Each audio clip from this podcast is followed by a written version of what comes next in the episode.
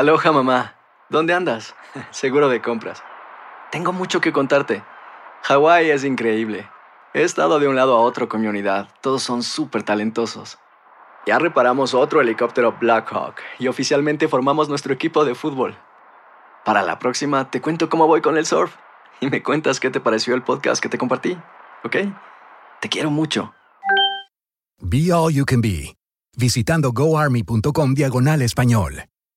Boost Mobile tiene una gran oferta para que aproveches tu reembolso de impuestos al máximo y te mantengas conectado. Al cambiarte a Boost, recibe un 50% de descuento en tu primer mes de datos ilimitados. O, con un plan ilimitado de 40 dólares, llévate un Samsung Galaxy A15 5G por $39.99. Obtén los mejores teléfonos en las redes 5G más grandes del país. Con Boost Mobile, cambiarse es fácil. Solo visita boostmobile.com. Boost Mobile, sin miedo al éxito. Para clientes nuevos y solamente en línea, requiere AroPay. 50% de descuento en el primer mes requiere un plan de 25 dólares al mes. Aplican otras restricciones. Visita boostmobile.com para detalles.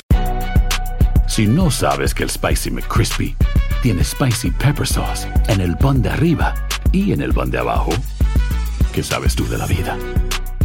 Para, pa, pa, pa. Soy María Raquel Portillo.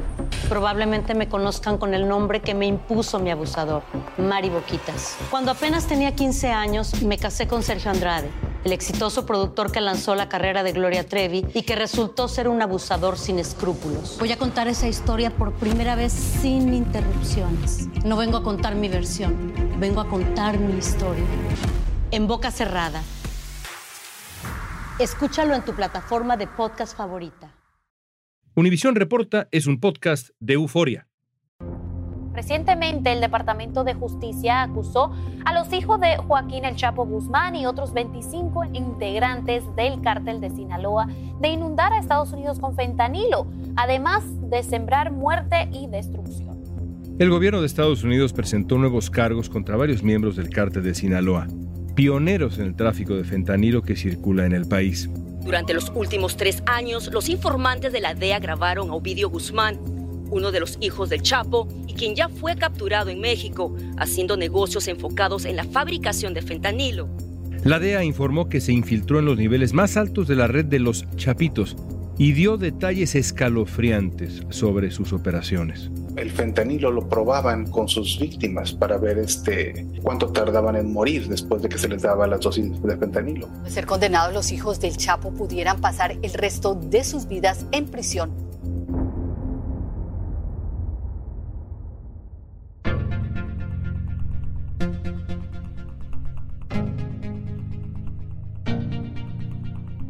Penilei Ramírez es la jefa de la unidad investigativa de Futuro Media y desde hace años ha investigado a fondo el narcotráfico y sus redes.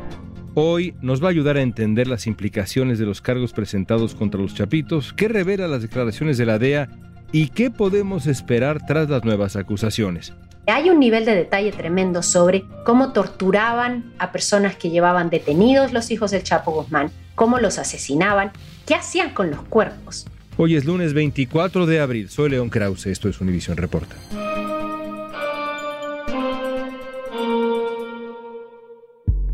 El 14 de abril, el Departamento de Justicia anunció que presentó nuevos cargos en cortes federales de tres estados contra varios líderes del cártel de Sinaloa y sus socios en China. Según documentos judiciales, entre los acusados se encuentran Iván Guzmán Salazar, Alfredo Guzmán Salazar, Ovidio Guzmán López, también conocidos como los Chapitos.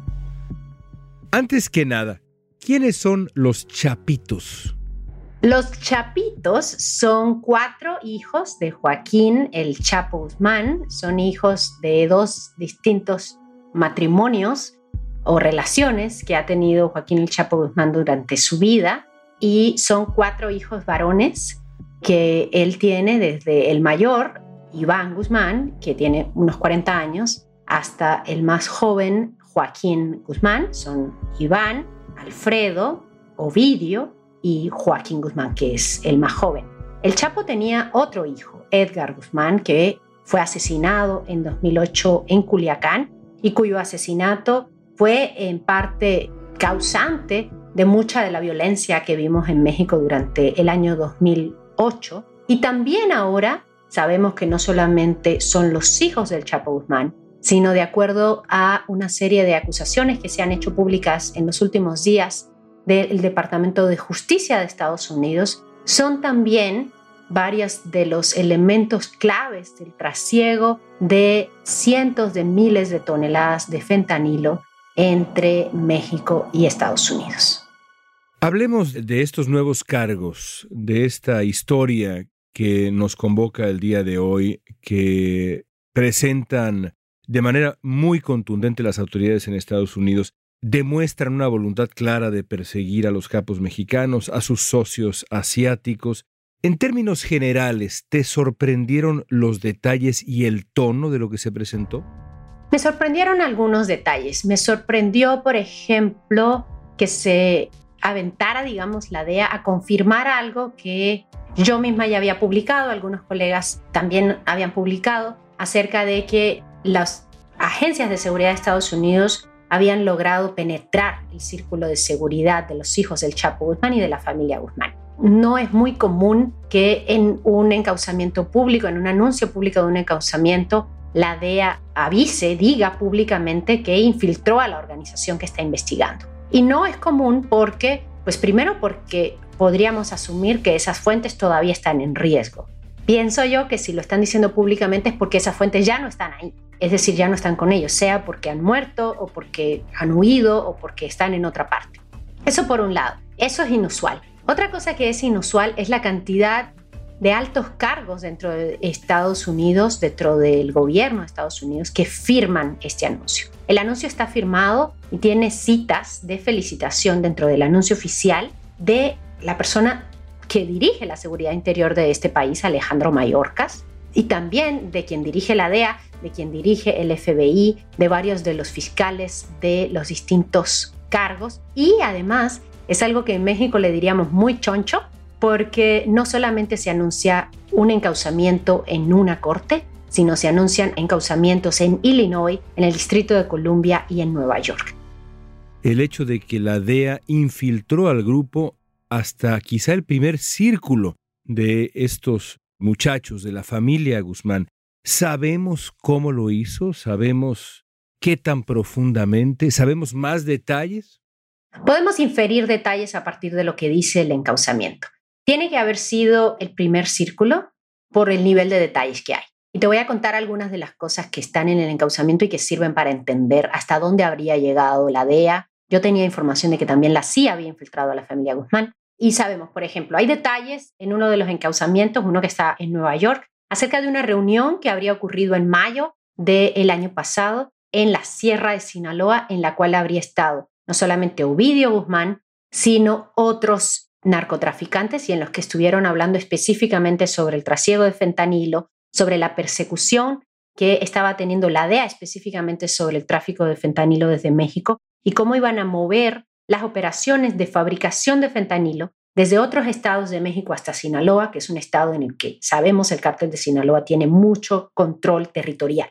Entonces, lo que dice el encauzamiento es que tienen grabación de esa reunión, de manera que no era solamente tener un informante pagado, sino era tener un micrófono en la mesa hay infiltraciones de llamadas, hay infiltraciones de conversaciones tan recientes como de hace apenas tres o cuatro semanas. O sea, que el proceso de infiltración a los hijos del Chapo ha sido un proceso largo, que ha durado años y que ha seguido vigente hasta hace muy poco. Otros de los detalles que se describen son escenas que estos informantes, uno o varios, tienen que haber presenciado de primera mano, porque hay un nivel de detalle tremendo sobre cómo torturaban a personas que llevaban detenidos los hijos del Chapo Guzmán, cómo los asesinaban, qué hacían con los cuerpos. Y todo eso está contado en el encauzamiento a partir de testimonios de primera mano, que asumimos son personas que además serían eventualmente testigos contra los hijos del Chapo Guzmán cuando llegue a juzgárseles en Estados Unidos. No sabemos sobre Alfredo, Joaquín y sobre Iván, pero sí sabemos sobre Ovidio, porque Ovidio ya fue detenido en México en enero de este año y ahora mismo está esperando extradición a Estados Unidos. Una intromisión abusiva, prepotente, que no debe de aceptarse bajo ningún motivo. Después de que la directora de la DEA revelara que se habían infiltrado en la red de los Chapitos para obtener información clave, el presidente de México criticó a la agencia antidrogas y dijo que su gobierno no estaba al tanto de esta operación. Sin embargo, durante la reciente cumbre de líderes de América del Norte, los mandatarios de México, Canadá y Estados Unidos tuvieron conversaciones positivas precisamente sobre la cooperación para combatir el narcotráfico. Joshua Kelser, asistente de seguridad del presidente Biden, dijo que estas imputaciones son la culminación de una semana de coordinaciones en la Casa Blanca entre los altos funcionarios de México, Canadá y Estados Unidos. Definitivamente hay una desconexión enorme entre lo que hace el gobierno y lo que dice el presidente de la República. Ya decías que los cargos provienen de tres cortes federales distintas, el Distrito de Columbia, Illinois y Nueva York no son los mismos cargos para todos los hijos de Joaquín Guzmán. ¿Qué quiere decir eso? Que se involucren tres cortes tan importantes, además, cada una de ellas presentando cargos distintos, con peso distinto, con detalles distintos. ¿Qué revela? Bueno, revela la amplitud del poderío que ha logrado el grupo de traficantes de Sinaloa, asociados con la familia Guzmán, también por supuesto con la familia Zambada, pero sabemos, y eso sí ha sido también parte de muchos años de mi investigación periodística, que Nueva York ha sido un mercado muy relevante para el trasiego de drogas desde México, particularmente de ese grupo criminal. Lo fue en el pasado principalmente con marihuana y cocaína y lo es en el presente principalmente con fentanilo. Entonces, por eso los cargos más duros sobre fentanilo están precisamente radicados en Nueva York, donde se le acusa en un segundo caso a Ovidio Guzmán de ser además artífice de un tráfico muy sustancial de cocaína.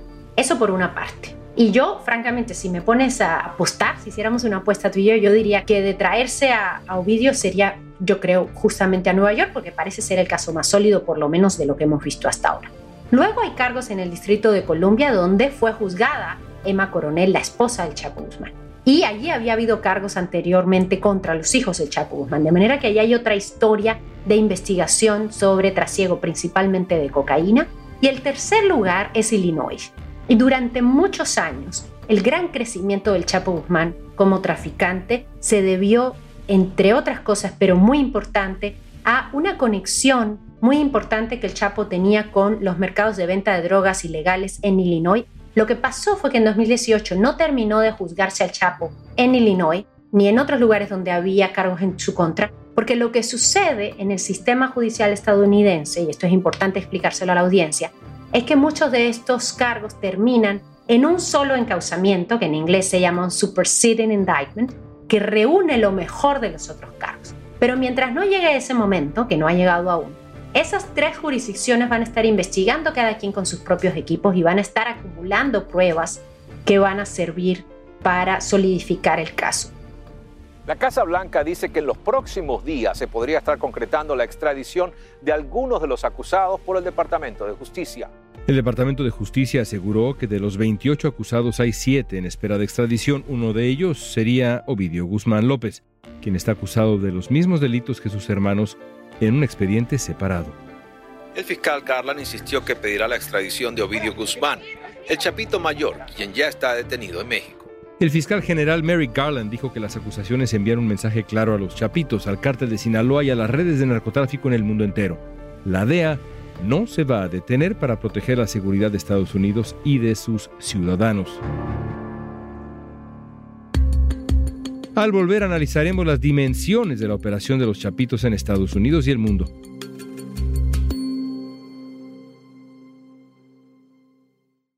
Aloha mamá. Sorry por responder hasta ahora. Estuve toda la tarde con mi unidad arreglando un helicóptero Black Hawk. Hawái es increíble. Luego te cuento más. Te quiero. Be All You Can Be, visitando goarmy.com diagonal español. Lo mejor, lo más impactante, está por venir en Tu vida es mi vida. De lunes a viernes a las 8 por Univisión. Estamos platicando con la periodista Penilei Ramírez sobre los nuevos cargos contra el grupo conocido como Los Chapitos. Los fiscales en Illinois enumeraron detalles macabros, como el hecho de que estos muchachos, estos señores, aparentemente dieron de comer gente viva a tigres y otras torturas. ¿Cómo describirías, Penilei, el retrato que pintan los cargos de los hijos de Joaquín Guzmán? Y aquí hago de pronto una acotación que puede ser relevante. Hace algunas semanas hacíamos un episodio aquí en Univisión Reporta sobre el fenómeno de la chapiza, y la venta de mercancía alusiva y esta narcocultura, yo comparo aquello, eso que escuché en aquel momento, la popularidad de estos jóvenes, con los detalles que ahora conocemos y me quedo sin palabras. Pues mira, hay un mito ineludible alrededor del Chapo Guzmán y yo creo que los medios también debemos hacer una autocrítica y que nosotros hemos contribuido como medios también a alimentar ese mito por la enorme cobertura periodística que ha tenido el Chapo desde todo punto de vista. Y digamos es una cobertura muy intensa que comenzó en la prensa en español, pero a la que se sumó después la prensa en inglés. Veíamos las imágenes de las coberturas que hubo en toda la prensa en inglés del juicio del Chapo, las colas desde la una de la mañana afuera del juzgado para poder entrar. Es una figura que fascina. Es una figura que fascina por muchos motivos. Yo misma he estado obsesionada cubriéndolos durante muchos años. Pero durante todo ese tiempo teníamos esta idea del mito, yo decía, como el propio Chapo como una suerte de Robin Hood sinaloense y de los hijos como los narcoyunios que disfrutan la riqueza del padre. Y lo que hacen este encauzamiento, y creo que es completamente intencional, es el subtexto, digamos, el mensaje que nos están dando los fiscales es momento. Estos ni son solo unos muchachos, ni son solo unos narco juniors, ni son solo los hijitos de papá. Son hombres hechos y derechos que en este momento son tremendamente violentos, tremendamente poderosos y tremendamente metidos en la operación diaria del trasiego de la droga. Ellos han sido más violentos, más este, enfocados en la producción de drogas sintéticas, en principal el fentanilo, lo cual lo han estado moviendo a gran escala y se les considera ser los principales productores y distribuidores responsables de la crisis de opioides que tenemos ahorita en Estados Unidos. Y el detalle de lo de los tigres es tremendo. Básicamente lo que dice el encauzamiento es que Iván Guzmán, el mayor de estos hermanos, tiene un rancho en Nabolato, Sinaloa, una zona remota, digamos, de Sinaloa, y que en ese rancho, que es un rancho gigante, es donde tanto él como sus hermanos y sus principales matones, algunos de ellos que están incluidos en la acusación de Nueva York, llevan a distintos tipos de personas. Llevan a soplones, llevan a funcionarios de gobierno que han tenido acuerdo con ellos y no les han cumplido, no quieren tener acuerdos con ellos, llevan a miembros del propio cártel de Sinaloa que han sido fieles a otras fracciones del cártel, y en ese lugar proceden primero a interrogarlos, entre comillas, y esto me recuerda una escena terrible que vimos durante el juicio del Chapo, presenciando interrogatorios y torturas a detenidos en una situación muy similar a la que describen ahora con su hijo. Y algunas personas dicen son torturados, les sacan confesiones, algunos los asesinan y lo dice el encauzamiento con tiros, y a otros los lanzan vivos a una jaula de tigres que tiene Iván y esos tigres son sus mascotas, las mascotas de Iván. Son un poco más, este, digamos, salvajes en su forma de operar, más sanguinarios, lo cual los hace más parecidos a los otros cárteles en México. Está distanciándolos de como se veía antes al cártel de Sinaloa, que era un poco más benigno. Entonces ahí lo que me parece interesante es que este asunto de narcos que tienen zoológicos es parte de toda esta narcocultura Siempre hemos asociado eso con la narcocultura. Lo que hace ahora el encauzamiento es que lo asocia también con la violencia. Entonces no solamente un narco ultra rico, excéntrico que tiene un tigre, sino tiene un tigre y lo usa para asesinar a los que no les conviene, de los que se quieren deshacer, incluidos funcionarios de gobierno. Ahora, hay un debate en México sobre si allá, en México, se produce fentanilo. En los cargos se revela que el primer proceso de producción de fentanilo en México ocurrió en 2014, precisamente bajo los chapitos. ¿Qué te dice eso del desarrollo de el fentanilo como droga predilecta de las organizaciones criminales en estos últimos, pues sí, 10 años, a juzgar por la fecha que comparten estas acusaciones? A mí me sorprendió la fecha de 2014 porque lo que a mí siempre me habían dicho en Sinaloa es que antes de 2015 no se estaba produciendo fentanilo. Eso también me lo habían dicho funcionarios de gobierno mexicano, lo cual muestra que, bueno, pues que la DEA tiene mejor información de la que teníamos todos nosotros. Y dice la acusación que empezaron fabricándolo en una modesta casa en Culiacán, así dice el documento. Y después de eso empezó una operación que está descrita con mucho detalle en algunos otros encauzamientos que yo he estado leyendo en los últimos meses sobre empresas chinas de la región de Wuhan, justamente la región donde comenzó el coronavirus, que legalmente vendían precursores de fentanilo y fentanilo terminado. Y luego hubo un acuerdo entre Estados Unidos y China, y después de este acuerdo entre Estados Unidos y China, China se vio, digamos, en la obligación bilateral diplomática de decir que ya no se exportara el fentanilo terminado, pero no hicieron nada con los precursores. Y lo que explica ahora este encauzamiento es que entonces México pasó a importar cada vez mayor cantidad de precursores químicos, que es la sustancia básica que se utiliza para sintetizar el fentanilo y a mezclarlo con algunas otras sustancias, con heroína principalmente, para rebajar su poder y tratar de que las víctimas que lo consuman pues sigan consumiéndolo básicamente y no mueran desde la primera vez que lo prueben como ha pasado tristemente en cientos de miles de casos en Estados Unidos en los últimos años.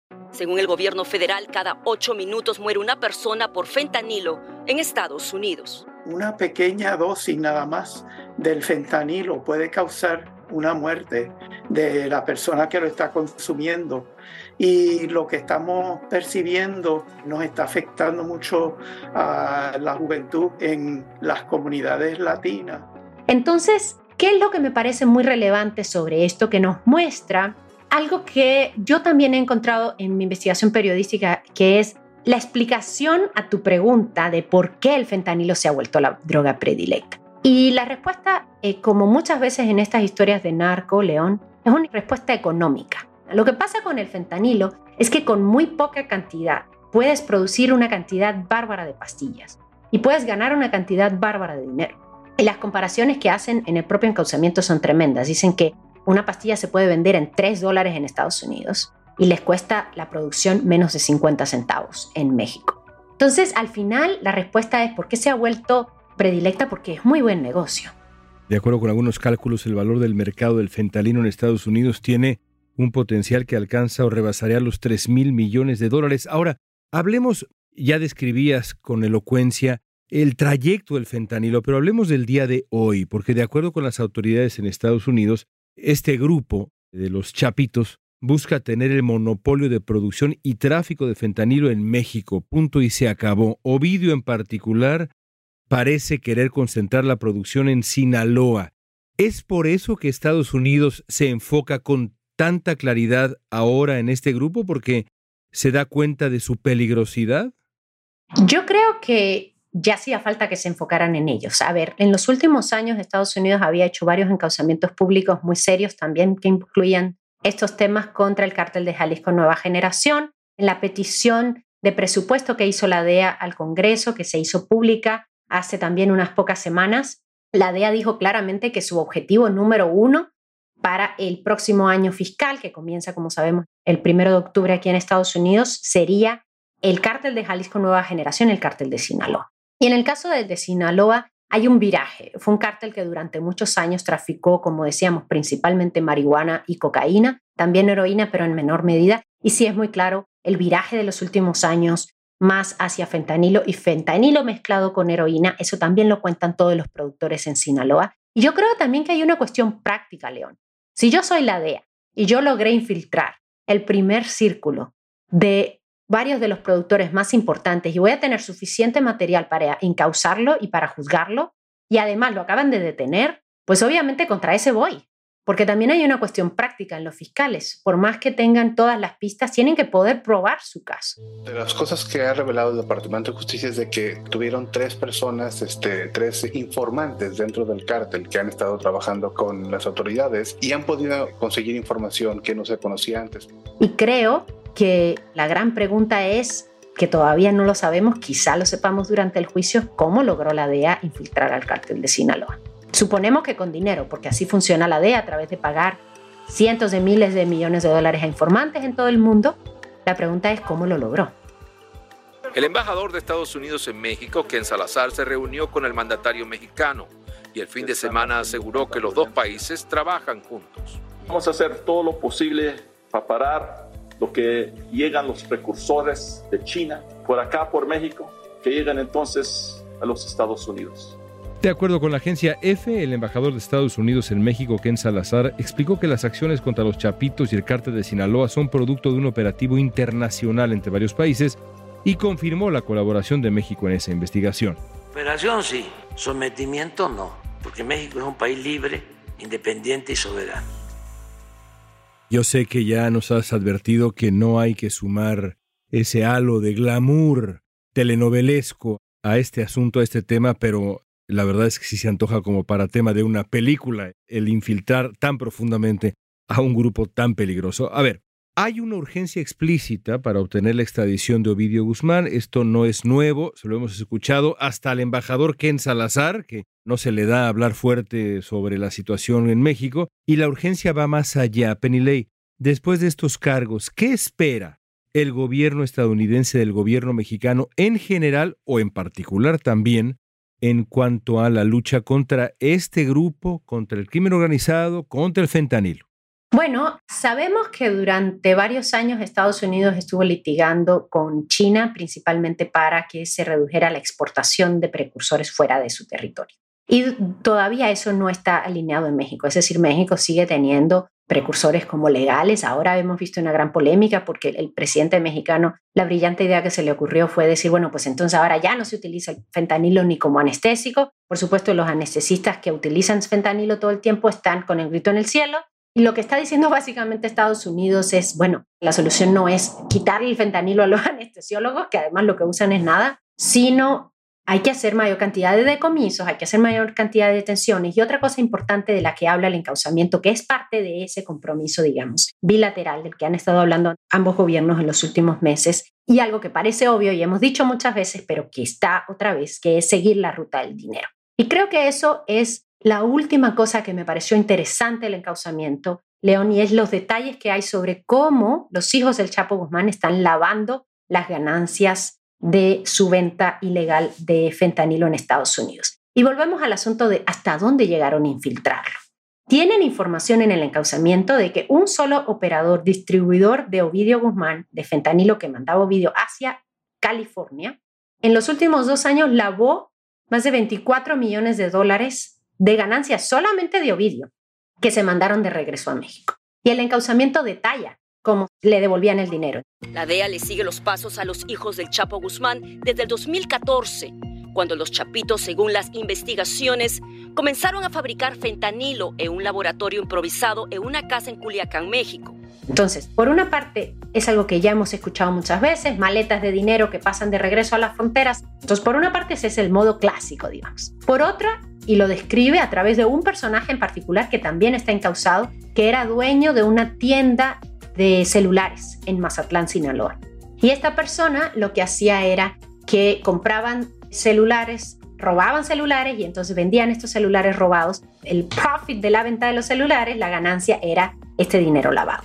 Se dio a conocer que los Chapitos vendieron cerca de 80 kilos de fentanilo mensuales en Los Ángeles entre el 2017 y el 2022, con un costo de 13 mil a 30 mil dólares cada uno y utilizaron empresas de transporte para distribuir la droga a otros estados. Y el tercer método, que es el que a mí me pareció novedoso, es a través de criptomonedas. Ya había un informe de la ONU del año pasado acerca del uso extendido de criptomonedas en el mercado del narcotráfico y eso lo confirma uno de los encauzamientos ahora contra los hijos del Chapo y dice que hay un uso extendido de criptomonedas para lavar las ganancias específicamente de la venta de fentanilo y hablan de cientos de millones de dólares solamente en ese caso. Yo creo que se quedan muy cortos con la cifra que están dando, pero para abonar a tu idea de esto es una novela, pues sí, es una novela que ahora también incluye criptomonedas y el uso de la dark web, no solamente para negociar con los proveedores de fentanilo desde China, sino para lavar también las ganancias del narcotráfico.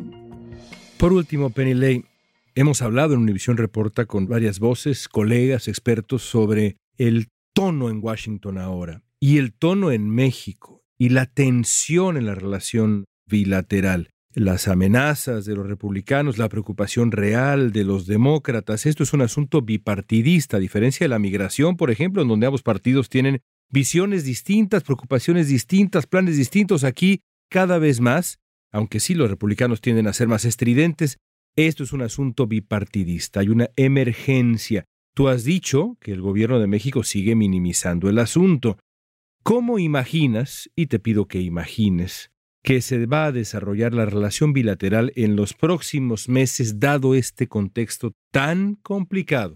Yo creo que México va a tratar de seguir dando algunos resultados que sean muy simbólicos. Por ejemplo, vimos que justamente antes de una visita oficial se detuvo a Ovidio Guzmán en enero. Ahora vimos que el mismo día que salió esta incautación, la incautación salió un viernes por la mañana y el mismo viernes anunció el gobierno mexicano que había detenido a un operador de laboratorios de fentanilo en Sinaloa. Entonces, casualmente el ejército lo encontró el mismo día en que salieron los encauzamientos y también casualmente el ejército detuvo a Ovidio Guzmán el día antes de que llegara la delegación de Washington y creo que México va a seguir en el discurso, que es un discurso, como sabemos, para los votantes internos, va a seguir diciendo nosotros somos muy soberanos, nosotros no vamos a caer a Washington, nosotros tenemos nuestra propia idea, abrazos y más abrazos, como ha dicho el presidente en todos estos años, pero en los hechos lo que vemos es un viraje cada vez más claro hacia la estrategia que tuvo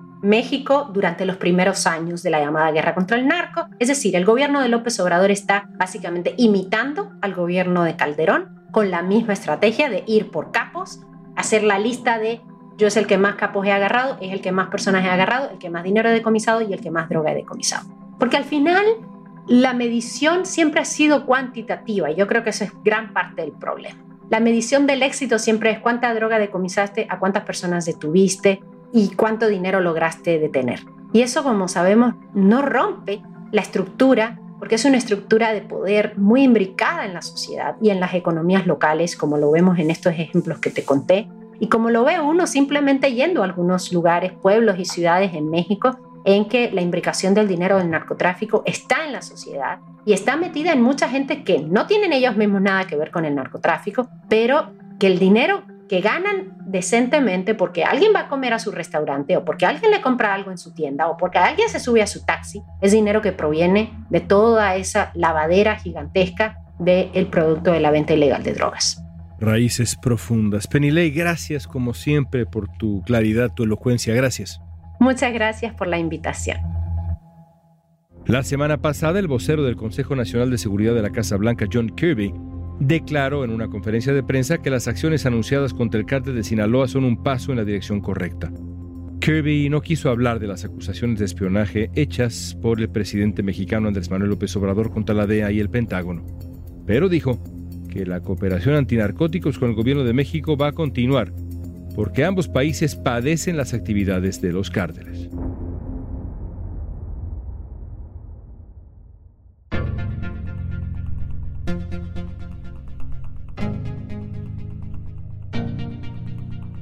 Esta pregunta es para ti. ¿Te sorprende el poder que tienen hoy por hoy los chapitos? Usa la etiqueta Univisión Reporta en redes sociales y danos tu opinión en Facebook, Instagram, Twitter o TikTok. Escuchaste Univisión Reporta. Si te gustó este episodio, síguenos y compártelo con otros. En la producción ejecutiva, Olivia Liendo. Producción de contenido, Milis Supan. Asistencia de producción, Natalia López y Waleska Mansi. Booking, Soía González. Música original de Carlos Jorge García, Luis Daniel González y Jorge González. Soy León Krause, gracias por escuchar Univisión Reporta.